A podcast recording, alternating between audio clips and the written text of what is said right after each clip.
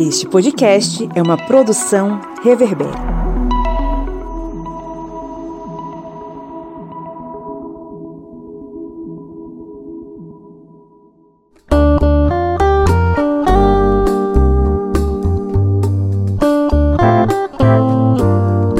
Segundas intenções.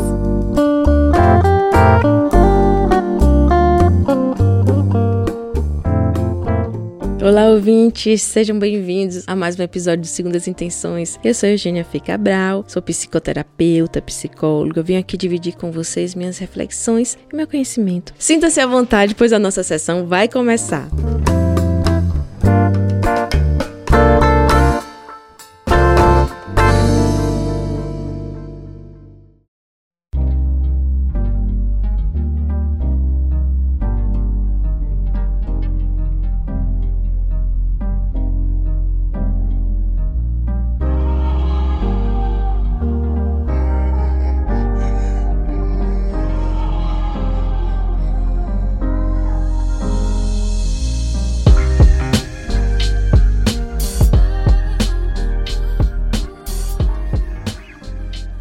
Vamos falar sobre solidão. Há tempos que ouvimos que o mal do século é a solidão. Quem lembra desse presságio? Quem ouvia Legião Urbana com certeza se deparou com essa afirmação. Refrescando a memória dos jovens velhos, a música dizia assim: Digam que disserem o mal do século é a solidão. Cada um de nós imerso em sua própria arrogância, esperando um pouco de afeição. O nome da música é Esperando por Mim. Ironicamente, eu diria. Porque quando falamos em solidão, estamos falando de alguma forma em falta, que em algum algum lugar da análise do discurso seria a espera de alguém, concordam? E nesse mundo tão conectado, olha isso, gente. Vamos observar mais uma vez a palavra conectado também quer dizer ligada a algo. Porém, depende. O que dizer de um mundo em rede? Eu imagino uma rede tipo de pesca, toda amarradinha, com pontinhos bem juntinhos. Impossível ser mais próximo do que uma rede de pesca no agente. E embora todo esse linguajar que dá a impressão de, de conexão, desculpe o trocadilho, porque conexão também remete à ligação física, não é isso? Embora todo esse discurso atual remeta à proximidade física nas relações, pelo menos os nomes levam a crer, só que a nossa rede virtual descobrimos que temos poucas relações reais reais e próximas. Quem lembra no Facebook quando a gente começou a ter mais de mil amigos, o que na vida real seria impossível? Por quê? Bom, é muito raro a gente conseguir conviver com tanta gente assim e muito menos ter tanto amigo. Porque na,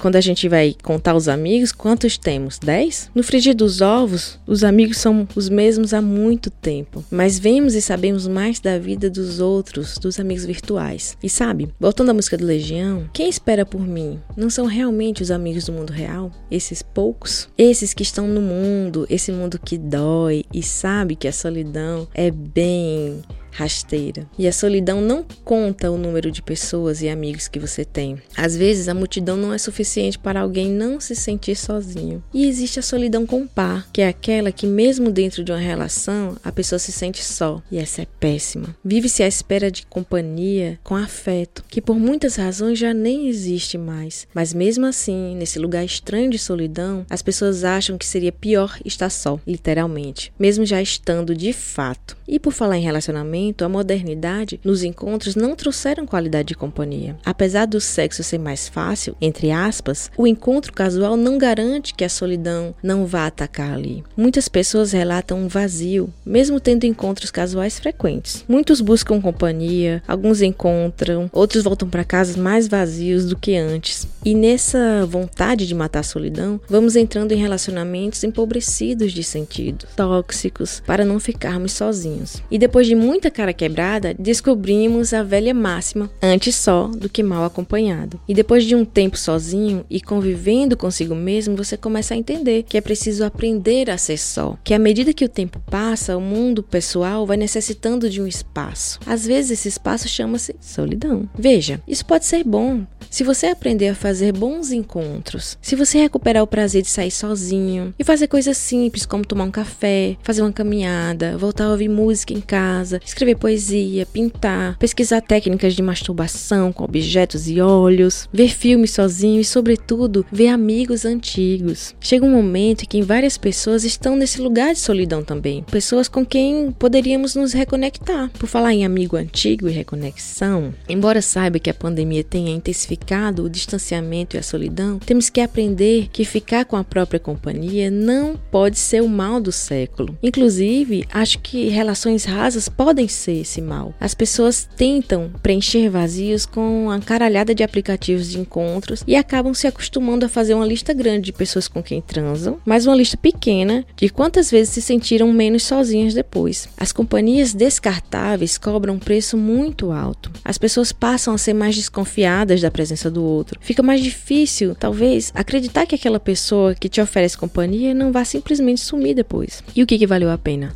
Nada continua sozinho. E existe um investimento emocional em cada relação, até nas relações de amizade. Engraçado ou não, estamos tão acostumados com as relações rasas que, mesmo rolando um lance legal com alguém, hoje em dia nos preparamos para não ver a pessoa. Antes era o contrário: quanto mais você se aproximava de alguém, mais certeza tinha que estava rolando uma conexão, literalmente. Não essa conexão virtual, que não é e é ao mesmo tempo. Olha, com a solidão se lidar. Até gosto. Eu que trabalho com o sofrimento humano, com história de vida, com pessoas que precisam da companhia real, precisam de alguém que realmente estejam atentos ao que dizem, ao que sentem. Em mim vivem infinitas pessoas, porque dou ouvido a todas elas. E por isso mesmo que a solidão às vezes me faz bem. Mas essa vocação de ouvir o outro é a mesma que, que me faz querer contato. É tão bom sentir em outro ser humano o bom da humanidade. O mal-estar da civilização, inclusive, é um produto dessa humanidade, certo, Dr. Freud?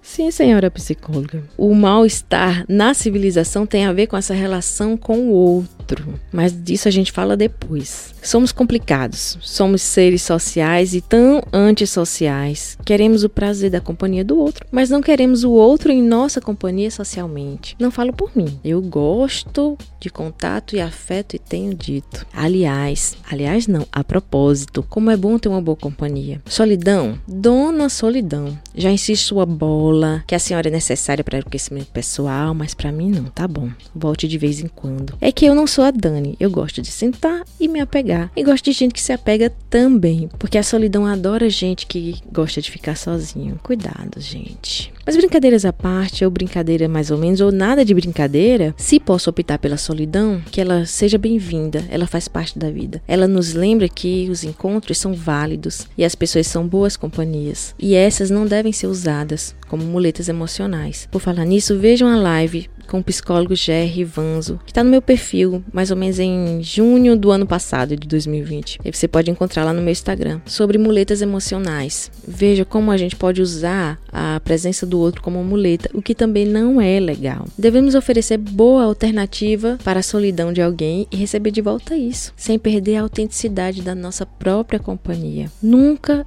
estivemos tão aos olhos dos outros nas redes sociais e mesmo assim sabemos tão pouco de quem realmente nos vê. A solidão sempre foi uma lástima ou uma bênção. Como sociedade, precisamos aprender a diferenciar uma da outra e, sobretudo, tirar a solidão de quem na verdade está muito desamparado. Mas agora eu quero saber de você. Como tem sido seu encontro com a solidão nessa pandemia? Aguardo você na próxima sessão de Segundas Intenções.